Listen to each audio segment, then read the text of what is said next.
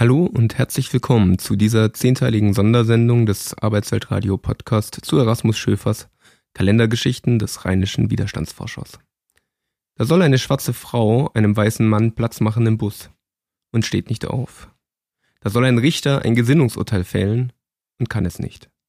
Da soll ein Soldat seinem Land absolut loyal dienen und veröffentlicht doch Dokumente über die staatlich angeordneten Verbrechen. Erasmus Schöfer geht in seinen Erzählungen bekannten und unbekannten Widerstandsgeschichten nach, Widerstand von einzelnen Unzufriedenen, der manchmal Großes bewirken kann.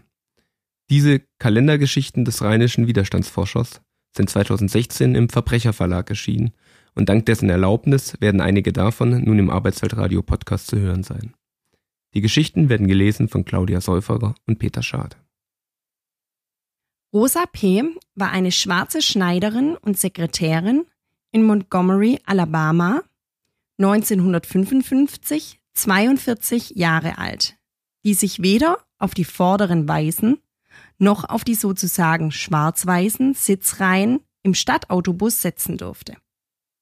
Im hinteren Teil der Busse, so auch in dem an diesem 1. Dezember 1955 von Rosa bestiegenen, knubbelten sich die schwarzen Passagiere. Da setzte sie sich eben auf einen der vier mittleren Plätze, die von Schwarzen freizugeben waren, wenn nur eine Weißhaut einen Platz dort beanspruchte. Als nun ein weißer Fahrgast zustieg, forderte der Busfahrer die Farbigen auf, die Plätze zu räumen. Die drei Männer, die neben Rosa P. ebenfalls in der Reihe saßen, gehorchten. Rosa, müde von der Tagesarbeit, wollte nicht stehen, blieb sitzen. Unglaublich. Da stellte der Fahrer Rosa P. zur Rede, was ihr einfiele, den Platz nicht freizugeben. Jetzt aber hoppla. Rosa schaute ungerührt aus dem Fenster. Also gut, es gibt auch eine Polizei in Montgomery. Ein Streifenwagen stand schon vor dem vorschriftswidrig haltenden Bus.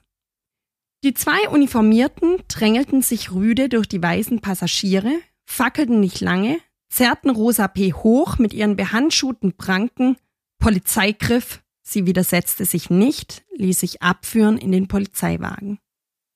Bei solchen Elementen wurden in den Südstaaten kein langer Prozess gemacht.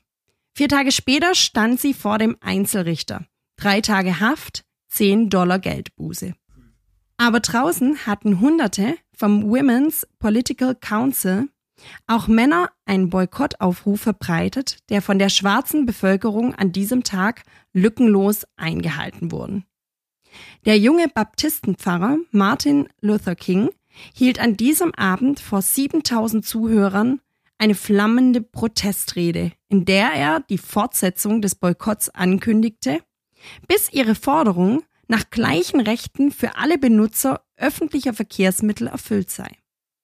Mehr als ein Jahr lang dauerte der fantasievolle Busboykott und die vielfältige Gegenwehr der weißen Rednecks, bis schließlich das oberste Bundesgericht entschied, dass die Segregation in den Bussen wegen Verfassungswidrigkeit einzustellen sei.